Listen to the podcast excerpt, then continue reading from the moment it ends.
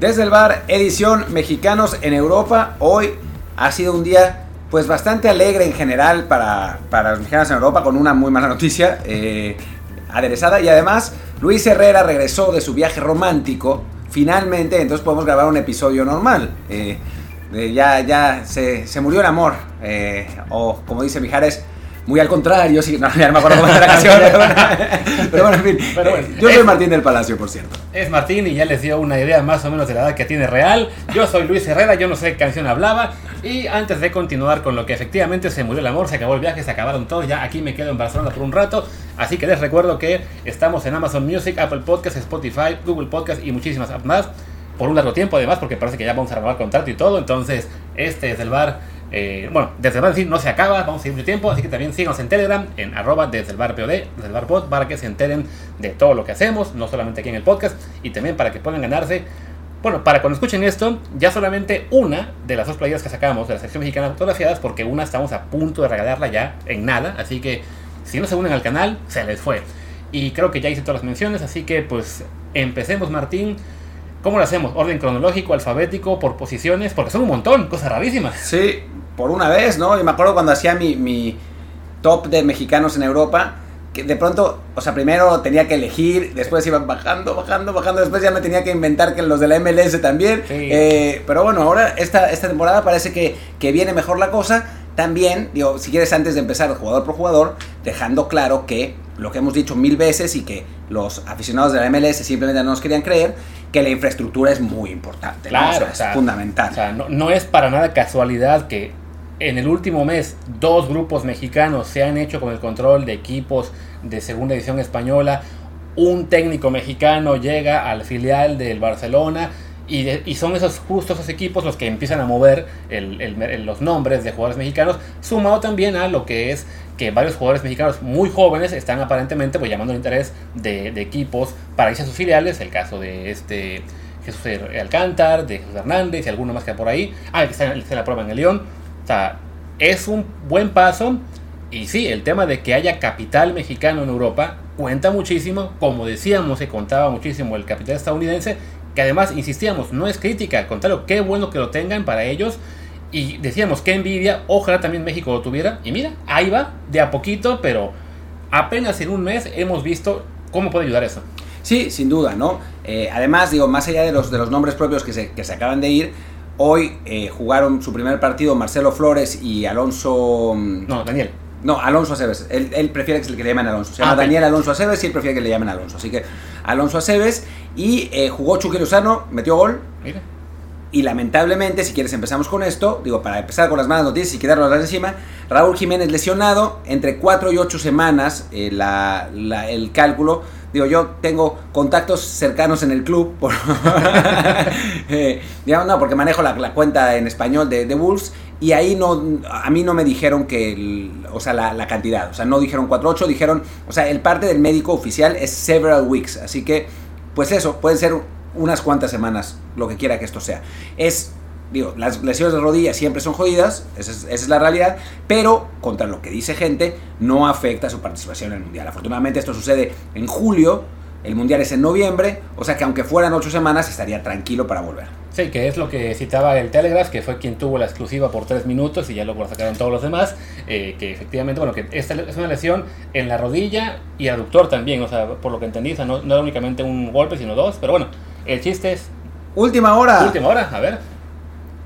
A nada de concretarse. Actualización caso Víctor Guzmán a Besiktas Turquía. El cuadro turco ha llegado a un acuerdo con Cholos y con el jugador.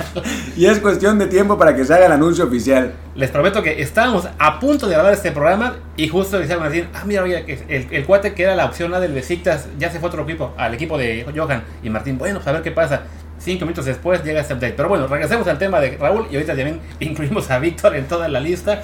Creo que sí habrá que hacer la orden alfabética o de posiciones. Qué locura, ¿no? uno. Pero bueno, ya volviendo a Raúl, la mala noticia es esa, ¿no? Una lesión que sufrió precisamente ante el Besiktas, si no me equivoco, Sí. el sábado. Este, quizá por eso quieren como que limpiar el karma y dicen, bueno, fastidiamos a un mexicano, nos llevamos a otro a ver si así este, esto se queda tranquilo. Y bueno, pues sí, en teoría a Raúl esto no le afectará en cuanto a participación en el Mundial. Evidentemente, la preocupación es de que de por sí que el año pasado sufrió bastante y nunca pudo recuperar su mejor forma. esta pretemporada empezaba a verse bien, ya por fin metió un gol en jugada, aunque fue una jugada, la verdad, algo circunstancial. Fue circunstancial, pero la verdad es que es, un pase atrás al, portero que no controla bien y Raúl se sí. te mete gol. Pero la verdad es que la velocidad que mostró y la velocidad de reacción que mostró es algo que le había faltado la temporada pasada, ¿no? Sí, no, y es el tipo de detalles que, que, cuando no estás en buena forma no te sale, ¿no? Entonces, aunque el gol sí se viera muy facilito o que le ayudó mucho al rival, también cuentas, ¿no? Que bueno, Raúl aparentemente sí está o estaba en camino a recuperar un mejor nivel. Esto le pone una traba, esperemos que cuando regrese pues recupere el, tiempo perdido pronto y sí pueda llegar a, la Copa del Mundo bien, porque con todo que se vaya Santiago este, Jiménez al Feyenoord y con todo que Funes Mori parece que está haciendo goles y que Henry Martin ahora le mete goles a los mejores clubes del mundo, eh, sí, a los, de la MX no. Ah, no, pero al City y al Madrid sí. Bueno, pues ahora igual Raúl es el titular fijo y sí creo que es importante para nosotros que se recupere lo más pronto posible porque sigue siendo de calle el 9 del Mundial. Sí, no, realmente, o sea, sí hay todavía una disminución grande entre Raúl Jiménez y el que sigue, ¿no? Aunque Raúl no esté bien, aunque vaya a tener, recuperarse de lesión. Digo, Santi Jiménez por lo menos había empezado muy bien la temporada, realmente bien, y ahora en Holanda una liga que, eh, digo, hablemos, que pasemos a Santi Jiménez, porque bueno, ya, ya hablamos de Raúl, no hay mucho más que decir, más que lo, de la, lesión. Eh, lo de Santi es importante porque el técnico lo pidió, eh, Arne Slot se llama, lo pidió, era su primera opción originalmente, em, y después llega una liga que es muy, muy, muy generosa con los delanteros, ¿no? Es, es, una liga donde la diferencia entre los tres equipos de arriba y los de abajo es muy grande. Los de arriba son el Ajax, el Feyenoord y el PSV. Y el PSV, claro. Eh, y entonces va a hacer goles. O sea, va a ser titular porque el técnico lo quiere y va a hacer goles porque es una liga que te permite hacer ese tipo de cosas, ¿no? Ahora Luis abrió el, la, la, plantilla, los traspasos y esa es la otra, ¿no? Que su, único, su única... Eh, competencia real como centro delantero es Danilo Pereira, que llega del Ajax, que era suplente en Ajax. Así que no es que tenga siete delanteros encima de él, como le pasó al pobre Macías, que, que de plano no podía jugar. En este caso sí no, no tiene tampoco muchísimo pues muchísimos rivales, ¿no? Sí, hay que señalar que bueno, este, ya estuvo él, eh, Danilo Pereira, en el Twente prestado la temporada, no la pasada, sino la, la previa, la 2021, tuvo una buena temporada ahí, tiene tres partidos y siete goles en la liga, entonces bueno, esa, esa es como que la referencia del nivel al que se va a enfrentar eh, Santiago. ¿no? Un delantero. después volvió al Ajax y le fue mal. Y le fue mal, ¿no? 13 partidos apenas, dos, dos, goles en liga, aunque en Copa metió 6 goles en 3 partidos. Entonces, bueno, es un, es, un, es un delantero que no será fácil que le quite que le gane el puesto, tampoco es la competencia más grande del mundo, ¿no? Entonces, bueno, para, para Santiago es es importante llegar a este club en donde, donde era buscado, donde era querido, donde el club hizo un, esfuerzo importante por convencer a Cruz Azul. No fue nada más de que te hago una oferta, me dicen que no, ah, entonces no, lo quiero. Hubo un esfuerzo importante, fueron un par de semanas por lo menos de negociación entre ambos clubes. Fue un mes. Un mes entero, o sea, de estar dando oferta contra oferta hasta que se llega al acuerdo. Cuando estamos grabando, ya creo que Santiago se está subiendo al avión o se va a subir un ratito. Entonces, y además, para la gente que decía que no, mejor que se hubiera quedado, está, haciendo, está metiendo goles, eh, hay que decir, nada garantiza que en el siguiente mes Santiago no se iba a pagar y que iba en la liga, que en la Liga MX iba a quedar con los 5 goles que lleva o 6 y que iba a acabar el torneo con 6, porque le ha pasado y le ha pasado también a otros 9, ¿no? O sea, cuando un 9 está en racha y llega el interés del por él, hay que venderlo, porque no hay ninguna garantía de que esta buena progresión que ha mostrado en julio vaya a continuar en agosto-septiembre. No, para nada. Y además, insistimos, ¿no? O sea, llega un club muy poderoso en su liga, ¿no? que acabó tercero creo que la temporada pasada, eh, que va a, jugar Europa League además, en una liga donde se hacen muchos goles, o sea, se hacen más goles que en, las, que en los, la mayor parte de las ligas europeas normales, donde el técnico lo quiere, o sea, donde el, el director deportivo es Denis Tecloese, que estuvo en México durante años, o sea, es cuando hablamos de que algunas veces los, los jugadores mexicanos llegan a, en condiciones complicadas, ¿no? Con técnicos que no los quieren, porque los directivos. En este caso, todas las condiciones están puestas para que le vaya bien. Después será otra cosa, ¿no? Pero, pero si juega a su nivel, la infraestructura ya está. Claro, y, y tan como, que es, como es ver la historia de jugadores mexicanos en Europa y todos los que han sido vendidos a todos les ha ido bien. El, el, el único al que no le ha ido bien era Eric Gutiérrez y por fin el año pasado ya tuvo su repunte. Los demás han sido prestados y le falta uno que no. ¿A cuál Por el momento, Diego Lainez. Ah, bueno, pero él en Holanda, me refiero. Ah, en Holanda, ok, es que dijiste Europa. Pero no, no, no, no, Holanda me refiero ah, la historia de, de, de, de en Holanda, llámese Moreno, Guardado, Salcido, El Maza, eh, Chucky, Tecatito todo jugador mexicano que se fue vendido a Holanda le fue bien. Los únicos que tuvieron mal paso fueron los que fueron prestados. El caso de Ulises Dávila, el caso de Antuna, Antuna y olvido por ahí alguien más. Bueno, Joaquín del Olmo en la prehistoria para nosotros, eh, que estuvo un año en el, en el Vitesse y no estuvo tan mal, de hecho. Solo que, era, otra época, no, no se pudo quedar. Entonces, bueno, sí, las perspectivas para Santiago son buenas. Sería buenísimo, evidentemente, que, que, él se adapte rapidísimo, que meta goles, que incluso pueda pelear por ser el segundo delantero de México en el Mundial, incluso jugar un poco. Pero hay que decir, esto es más una operación a largo plazo, ¿no? O sea, si mete goles y puede jugar el Mundial, qué bueno. Pero para Santiago lo importante, y también para la selección, es que se desarrolle bien en el Feyenoord y en algunos años lo vendan a un equipo más grande y ahí sí él se convierta en el referente de la, selección mexicana. Sí, hay que dejar claro cómo es la operación de, de Santi Jiménez. Es por 50% del pase por 4 millones de dólares y después con opciones del Feyenoord de comprar un 20% más por 1.75 y el siguiente 20% más por 2 millones, o sea, lo que llevaría un total de 7.75 millones de dólares y el otro 10% ese no se vende, el Cruz Azul lo tiene por si se, eh, después, se vende, después se vende a un equipo más grande, o sea, si lo venden al Napoli por 35 millones, ahí sí el Cruz Azul se embolsa sus buenos 3.5 millones. Pero tengo aquí una duda. ¿Qué pasa si Santiago la rompe ahora en el primer, el primer semestre? Va al Mundial, mete 6 goles y en, enero llega el Napoli y dice, aquí están 30 millones. ¿Puede el Feyenoord en ese momento pagarle a Cruz Azul esas, esos 40%? O digamos que se fregó y tiene que darle a Cruz Azul la mitad del...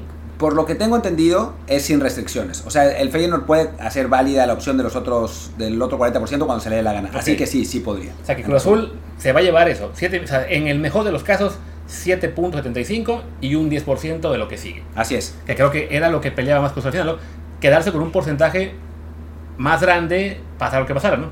bueno, Cruz Azul quería 30%. Es la primera vez en la historia que, y eso te muestra lo que, lo que ha cambiado el mercado y lo que finalmente los clubes mexicanos entendieron, que eh, quería un porcentaje más grande para una futura reventa, que normalmente lo que querían era vender el 100% y, poder sacar el dinero rápido y fácil. En este caso no, y la verdad es que hemos criticado a Cruz Azul un millón de veces por, por mil cosas con respecto a mexicanos en Europa. Ahora actuó como tenía que actuar. tanto que decíamos de que, no, que parecía que no habían aprendido del caso Orbelín Pineda, pues no, sí aprendieron, no se enrocaron en que se quedara Santiago, en que había prometido que no se iba a ir gratis. Seguimos de que, bueno, a ver, prometió una cosa, pero le queda menos de un contrato hay que negociar. También eso de que se inventaban por ahí de que en algunos medios, no voy a dar nombres, pero eh, no fue, realmente tuve, que toser, no quería dar el nombre. Ah, lo inventamos nosotros.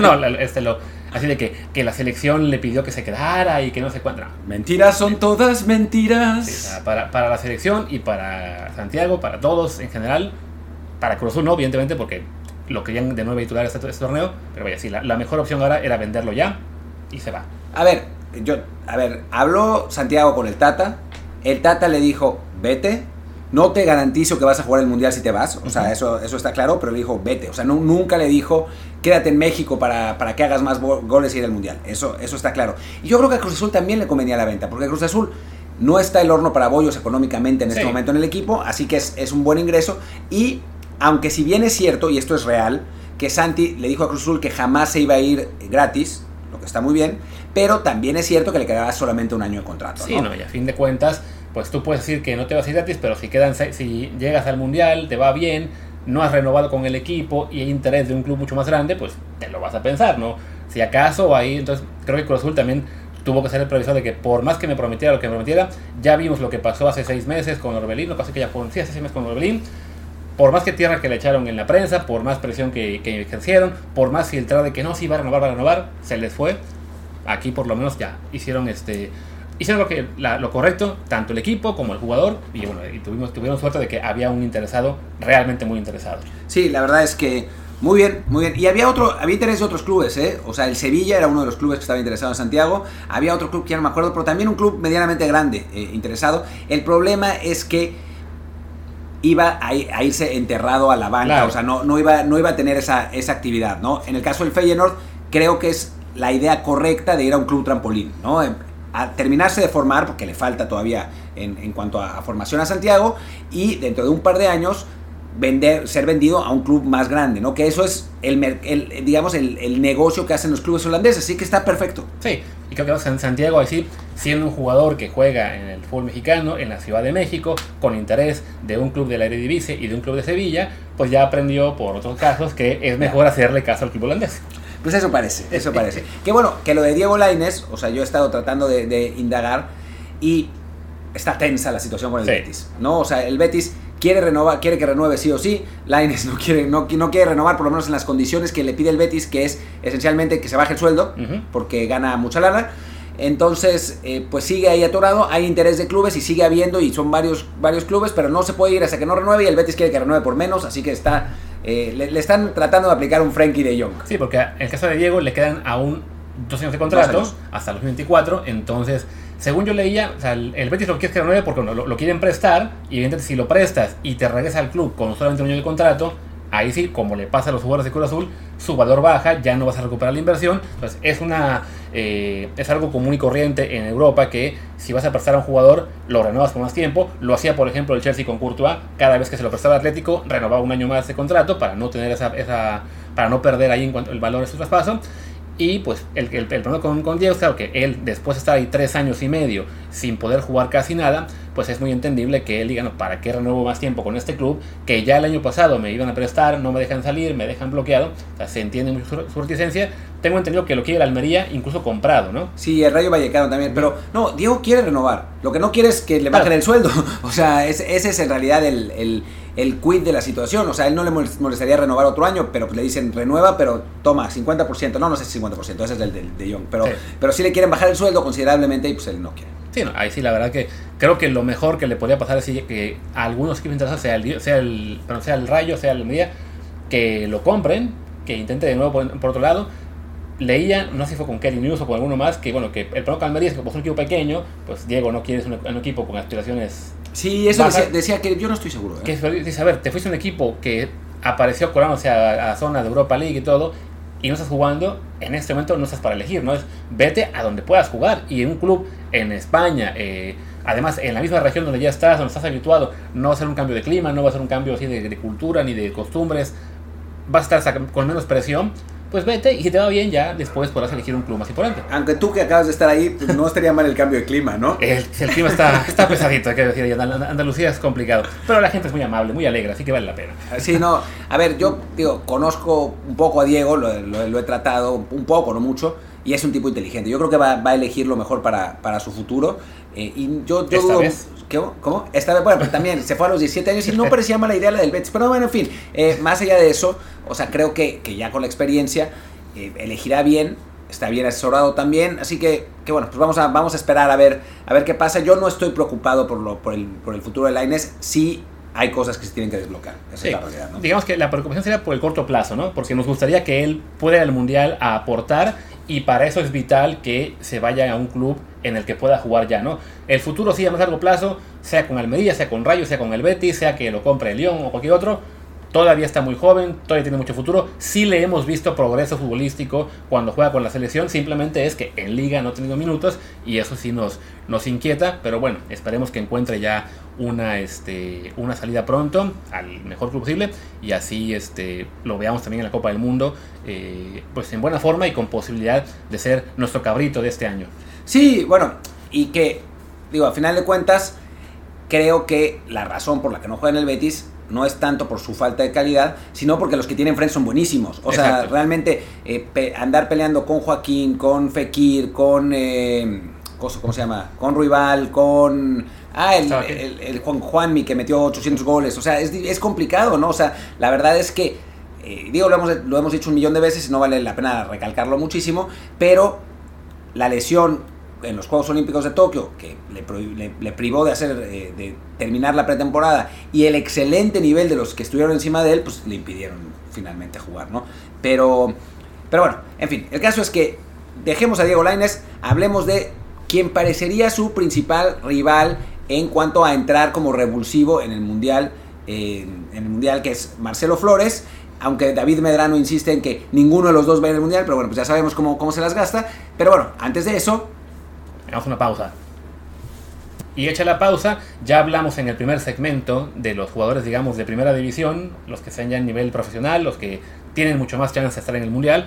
Ahora tenemos una camada muy amplia de jugadores entre juveniles. Perdón, antes de eso, goles de Tecatito Corona y de Irving Lozano hoy. ¿Qué diablos está pasando? es un día Estamos que 27 de julio va a pasar a la historia como el mejor día de México en Europa en nivel fútbol. En fin. Pero bueno, ya. Porque bueno por Tecatito, por, por Chucky, que además este año también, pues ellos dos en particular son importantes para el Team Mundial. Más si, si Raúl no alcanza a llegar a la mejor forma posible, pues van a ser los, los jugadores clave en ataque. Y bueno, ahora hablemos del resto de mexicanos que están en Europa o a punto de irse o ya que se acaban de ir mientras grabamos. Eh, que son, bueno, en este caso hablamos de un grupo de jugadores todos muy jóvenes, ¿no? Que van a segunda división o a filiales o a tercera incluso, pero que es pues sentar bases, sembrar semillas para que en unos años algunos de estos puedan ser importantes para el Tri. Y arranquemos con eh, Marcelo Flores y con eh, Alonso Aceves que debutaron hoy en Oviedo. Yo vi un rato el partido, lo pasamos por el Telegram desde el bar. Pues la verdad, muy, muy participativos. En el caso de Aceves, yo creo que va a ser muy importante para el equipo, ¿eh? O sea, en, la transmisión estaban maravillados de, de, la cantidad de veces que sumaba al frente, como que no están acostumbrados a que los laterales hagan eso. O sea, iba, iba mucho, mucho, mucho, se entraba, regresaba, etc. Es un jugador eh, muy interesante, el, el ex Pachuca. Y, la verdad es que tuvo una muy buena presentación. En el caso de Marcelo, le costó un poquito más de tiempo adaptarse, pero en el momento que lo hizo generó peligro, recuperó una pelota eh, regresando en, el lado cambiado. Él, estaba jugando por izquierda y fue a la, derecha y sacó la pelota y la gente lo aplaudió y terminó y lo aplaudieron eh, también. O sea, se, vieron bien los dos mexicanos en el partido que creo que terminó, terminaron perdiendo 1-0, aunque ellos lo dejaron 0-0. Em, y la verdad es que que una, una, buena presentación contra además el Burgos, que es un equipo también de segunda, o sea, no es que hayan jugado contra un equipo amateur ni mucho menos, y creo que, les va a ir bien, creo que van a terminar siendo titulares. Yo sé, de, buena fuente, que a Marcelo le dijeron que va a jugar, o sea, la, idea, una de las razones por las que se, se fue a Oviedo finalmente es que le garantizaron esos minutos que necesitaba para tratar de convencer al Tata Martino para, para ir al Mundial, ¿no? Aquí, bueno, ya veo la crónica de un medio asturiano. Al final ganó el Burgos 1-0 con un penalti. Y bueno, mencionan aquí el tema del debut de Flores y Aceves. Y creo que Aceves, recordemos que él ya, por lo menos, ya sabe lo que es estudiar un torneo, básicamente. O sea, él, su, su explosión fue con Pachuca el torneo pasado. Antes eso casi no tuvo actividad. Pero bueno, eso sí, digamos que llega él pues con con más camino recorrido eh, a, nivel profesional para llegar a un equipo de segunda división, que bueno, es una categoría eh, difícil, muy peleada, muy, física, eh, muy, muy, apretada. Un equipo puede estar peleando el descenso en la jornada 7 y luego en la jornada 20 ya estar en la zona de playoff descenso o viceversa. Entonces, bueno, creo que él estará pues quizá un poco mejor preparado para ser importante desde el inicio, ¿no? Marcelo, bueno, le hemos visto chispazos, pero todavía no ha tenido ese rigor de una temporada profesional completa, bueno, ni siquiera profesional, porque no ha debutado como, como profesional, y el torneo pasado jugó el primer semestre con la sub-18, el segundo con la sub-23 del Arsenal, pero incluso entonces lo estaban moviendo de la sub-23 a la sub-21, a una convocatoria del equipo, primer equipo, aunque no jugó, a jugar con México. Entonces, no ha tenido esa consistencia de estar semana a semana con la misma plantilla, eh, como será el caso ahora en Oviedo. Entonces, con él creo que eh, no nos debe sorprender si le cuesta un poco al principio. Sí, es posible, aunque la, la calidad que tiene, o sea, el talento que tiene hoy, lo que vimos de Oviedo, la verdad es que yo no conozco muchísimo al, al equipo Oviedo, o sea, lo, lo vamos siguiendo porque además somos dueños. Eh, lo vamos siguiendo de a poco, pero no, no yo no había visto ningún partido, ¿no? Eh, y lo que se vio es que a nivel calidad, Flores está a años luz de diferencia del, resto del equipo. El problema es que, pues, obviamente no tiene el físico, no está acostumbrado al ritmo, y entonces, pues eso, le va a costar, le va a costar trabajo, pero, pero cuando tocaba la pelota, cuando agarraba la pelota, se notaba, ¿no? Ya. Sí, no, aquí sí la, la crónica, la voz de Asturias, dicen aquí que Aceves fue el gran nombre del primer cuarto de hora, participando en la salida de balón y dando continuidad al juego desde la banda izquierda. También señalaba que se asoció mucho con Hugo Rama eh, y, con, y, con, Marcelo en esa misma banda. Y de Marcelo destacan que fue participativo también en tareas defensivas. Que incluso una, una recuperación ante Berjón levantó los aplausos. Se lo dije, lo dije. Fue la que, la que recorrió todo el campo y la, y la recogió. Pero bueno, el caso es que poco antes de abandonar el campo, una buena jugada de los mexicanos se convirtió en la primera ocasión oviedista del segundo tiempo. Pase profundo de Marcelo, buen centro de Aceves y Girka no llegó al remate. Pero bueno, después tras los cambios, penal. Ya. Y bueno, es, es una amistosa que no, no importa el, marcador. A fin de cuentas, eh, es buena señal que, que arranquen ya la pretemporada como titulares. Recordemos que bueno, el año pasado, cuando se fue Macías al Getafe, arrancó la pretemporada jugando muy poco, jugó muy poco, jugó muy poco y siguió así hasta no jugar nada. Así que sí es para ellos este, ese detalle es importante. Y bueno, ya que estamos hablando de los jugadores mexicanos en un equipo asturiano, propiedad de mexicanos, pues hablemos del otro equipo asturiano, propiedad de mexicanos, como es el Sporting de Gijón, que hoy anunció que se llevan a Jordan Carrillo, Santos Laguna, al, Sporting precisamente. Sí, que mucho se había criticado a Orlegui por llevarse extranjeros, ¿no? Porque se llevaron a, a Izquierdos y a Otero, que son futbolistas que han pasado por México, que eran propiedad del grupo, pero que no son mexicanos, ¿no? Entonces eh, se le golpeó mucho. Izquierdos, que viene a hacer una muy buena temporada en Boca, era el capitán de Boca Juniors. Creo que es lógica la contratación esa porque al Sporting le fue mal la temporada pasada, estuvo cerca de descender. Entonces, traer un jugador curtido en el en buen nivel en un equipo grande como Boca, acostumbrado a la presión, veterano para liderar la defensa central, tenía toda la lógica del mundo. Lo de Otero menos comprensible porque es un jugador que no, que no anduvo bien en México, pero bueno, sí venía esa crítica, ¿no? Y ahora de pronto sale lo de Jordan Carrillo, cuando pensábamos que por lo de los puestos de, extracomunitario no iba a poder estar, pero resulta que hay un truco y pueden ir por el filial si tienen menos de 23 años y entonces ya no cuentan como extracomunitarios. Así que, pues con eso Jordan puede jugar, un futbolista al que yo he visto bastante, eh, que puede jugar por banda izquierda, que puede jugar en el, eh, por el centro, es, es un jugador muy creativo, no exactamente como Marcelo, porque es menos de, regate corto, pero sí muy vertical. Em, tanto así que lo llamó una vez Tata Martino a la selección y, jugó un ratito. Es un jugador con, buena pegada de media distancia. Es un buen jugador. Creo que le va a costar también algo de trabajo adaptarse a la, categoría. Pero es, es un futbolista que, que, sin duda puede aportar y que el, jugar en, España le va a ayudar en la formación, sin duda. Sí, y que también creo que toda esa crítica que hubo a Orlegui por haberse llevado primero a dos jugadores no mexicanos al, Sporting, aunque entendible, porque sí, para lo que es la aspiración de este club de ascender y cómo le fue temporada pasada, sí requería jugadores que saben un poco más experiencia, más renombre, pues ahora ya eh, también ahí ayuda que esté Pachuca ya picándoles las costillas para que se llevaran a Jordan, que bueno, es un prospecto importante. Además, la cantera del Sporting en general ha sido muy buena en España por muchos años. Entonces, es, un buen equipo en el cual irse a tratar de, pues, de despuntar, de terminar de desarrollarse y con suerte ayudar a que este equipo ascienda y entonces él pueda estar en primera división. Sí me llamó mucho, mucha atención el tema ese de que pueda jugar como, eh, como registrado en el filial, porque yo me acordaba a lo mejor del caso, creo que fue cuando estaban este, Rodrigo y Vinicius en el Castilla, creo que fue Rodrigo, que lo habían registrado en el, en el Castilla y según yo no podía jugar en el primer equipo porque era el Real Madrid, porque era de primera. Ajá. En segunda división parece que sí. Eh, es una cosa muy simpática. Y entonces esto quizás podría abrir la puerta también a Víctor Guzmán en Pachuca, que se habló que lo querían también para el Oviedo, y que decíamos, no, pero si se llevaron a Marcelo y se llevaron a, a Cebes, ya no hay manera. Pues entonces a Marcelo, por edad, lo podían registrar en el filial del Oviedo. A los dos. ¿También a Cebes? A Cebes, los dos, 21 años a Cebes, 18 eh, ah, años Marcelo. a los dos, a cualquiera de los dos. Tío, será, sería muy divertido que acaben con medio Pachuca y medio Santos en, jugando en Asturias, pero pues por otros fabuloso, ¿no? Que en Santos están furiosos porque les... Eh, les desarman al equipo. Sí, ¿no? antes para llevarse al Atlas, ahora también la de Gijón. Pobre, pobre, gente de Torreón. Sí, creo que el, Santos Laguna va a acabar siendo como el Necaxa de, de Orlegui ahora. Sí, sí, sí, la, y la verdad, digo, lo bueno, por lo menos, es que siguen generando jugadores, ¿no? O sea, la cantera de Santos es, pues es muy prolífica y, siguen generando jugadores, aunque sí la verdad es que eh, parece pues parece medio injusto para la afición de Torreón. Y la, también la realidad es que a Fentanes no le gustaba muchísimo eh, Carrillo. Así que no, no, no lo ponía mucho, así que es, es una, una, buena salida. Lo mismo que lo que pasó con con Aceves, que en Pachuca ya tenían a su relevo listo y entonces por eso lo dejaron ir tranquilamente, ¿no? ¿no? No fue tan grave este chavo de Side, ya no me acuerdo cómo se llama. Sí, que además es este parte importante de lo que es el, el modelo de cómo, sobre todo las ligas sudamericanas,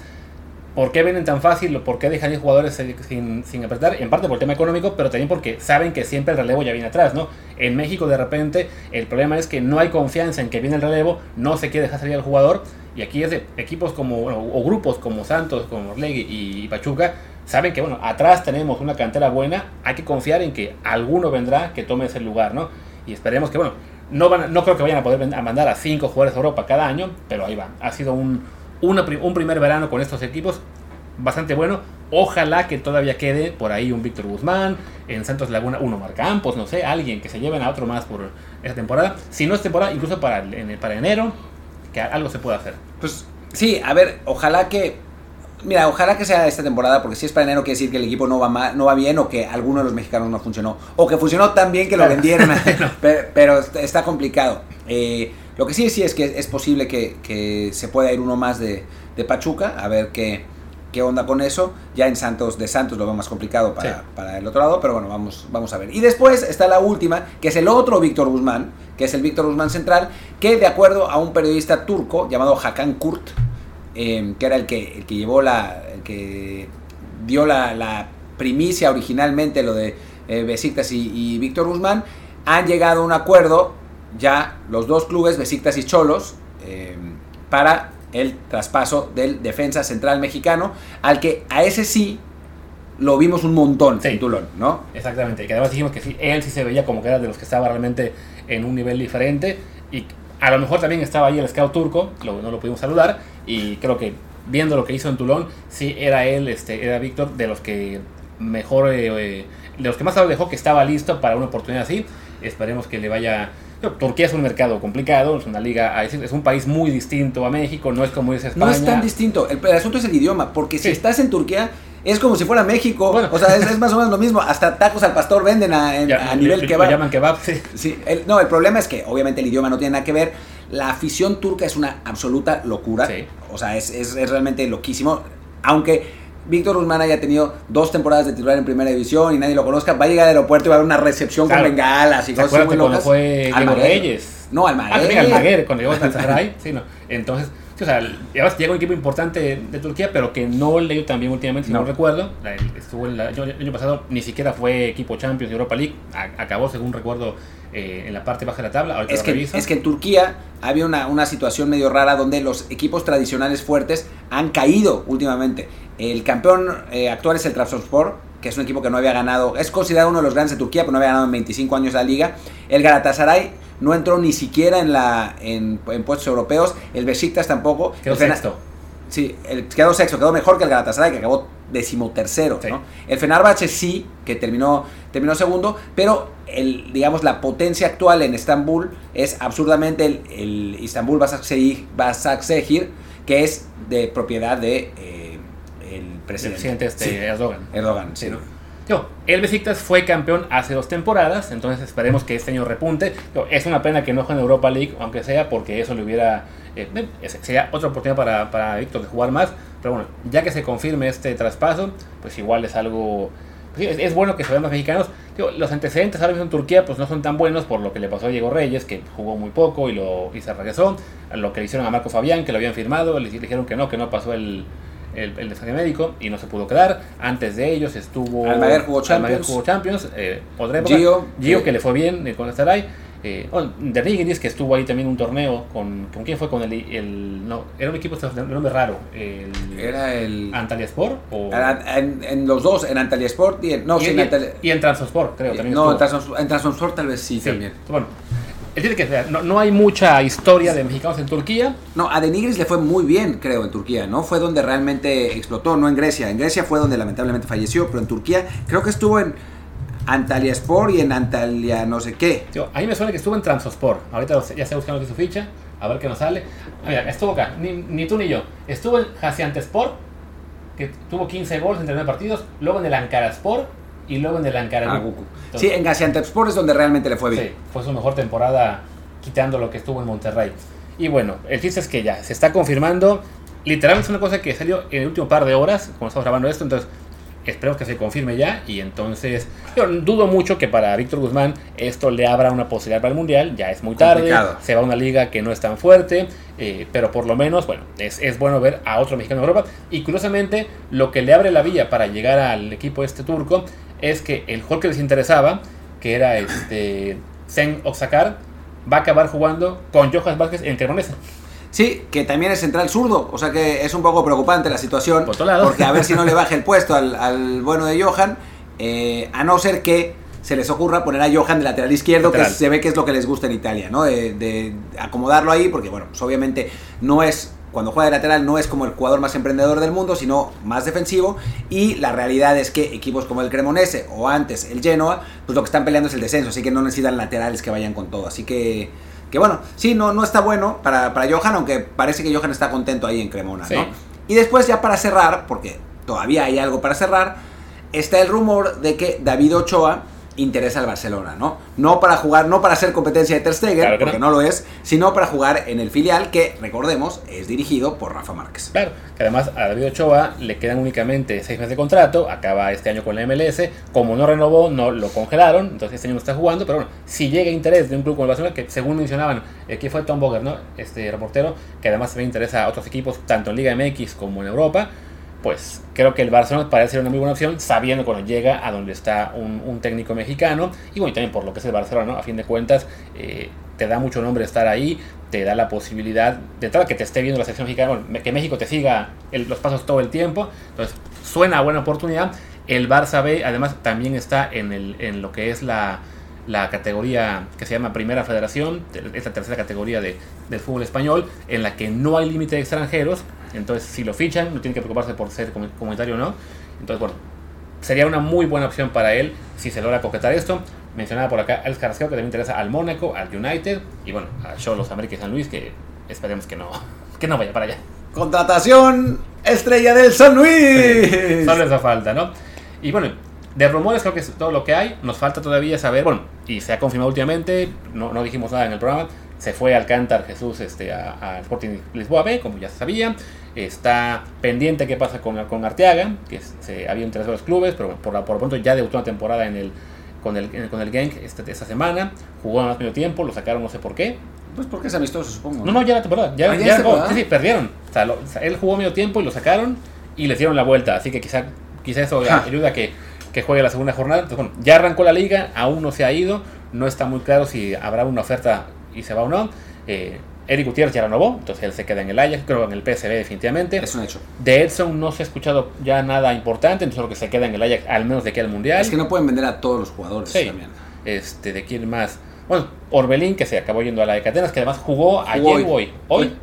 Titular además. Dicen que jugó bien. Yo no vi el Sí, partido. creo que para Orbelín, bueno, eh, hay que reconocer que ir a la liga griega es un paso atrás, definitivamente. Es, es una liga más débil incluso que la mexicana, pero se entiende como un paso atrás con la aspiración de que le sirva para después das dos para Andrés. Es de que acepta jugar en una liga de menor nivel, pero donde sabe que sí va a jugar, donde está con un técnico que sí lo conoce y que le va a dar la oportunidad, para que eso le abra la puerta el año que viene de ya ser eh, titular eh, fijo, si no con Celta, con, con otro club, ¿no? O sea, es, es aceptar eso, un, un- un- nivel menor, pero con la perspectiva de que esto ayudará a seguir en Europa y poder ya encontrar luego un equipo mejor. No, y lo hable, la verdad, lo de Orbelín que, que la peleó, ¿no? La peleó Sí. por, por mantenerse en Europa, por jugar en un equipo donde el técnico realmente lo quiere. O sea, al- normalmente tenemos al técnico que dice, no conozco a este jugador, y cuando llegó Almeida le preguntaron, bueno, ¿y el plantel qué opina? Con el único que he trabajado es con Pineda. así que prácticamente dijo que era Orbelín más 10 el, Exacto. su equipo, así Entonces, que... pues, que bueno. Para él, en ese sentido,